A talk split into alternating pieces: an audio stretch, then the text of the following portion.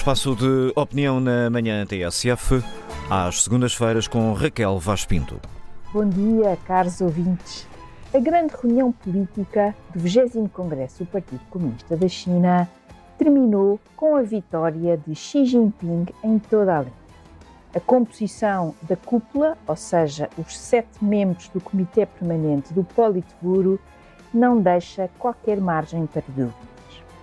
Sobre o Congresso, algumas reflexões muito breves. Em primeiro lugar, perdeu a meritocracia que tinha caracterizado a China nos últimos 20 anos.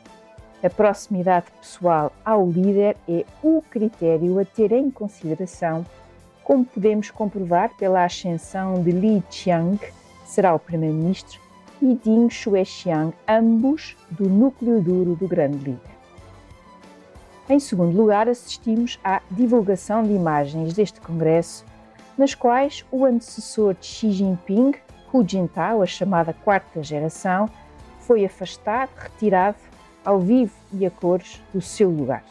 Independentemente dos detalhes ou mesmo da verdade, a divulgação destas imagens é em si mesma um facto político. Em terceiro lugar, as mulheres no e do Partido Comunista da China continuam invisíveis nos lugares de topo. Em termos de representatividade política, as mulheres, aos olhos de Xi Jinping, pura e simplesmente não contam. No anterior Politburo, uma mulher, neste Politburo, 24 lugares e todos atribuídos a homens.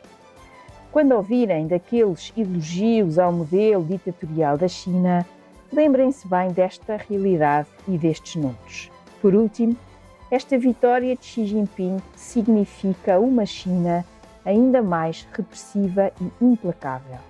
Tendo em conta o historial da última década, são as piores notícias possíveis para Xinjiang, para o Tibete e para os direitos humanos da sociedade chinesa. Revista de imprensa na manhã TSF com Raquel Vaz Pinto. Amanhã, neste mesmo horário, a opinião de Daniel Oliveira.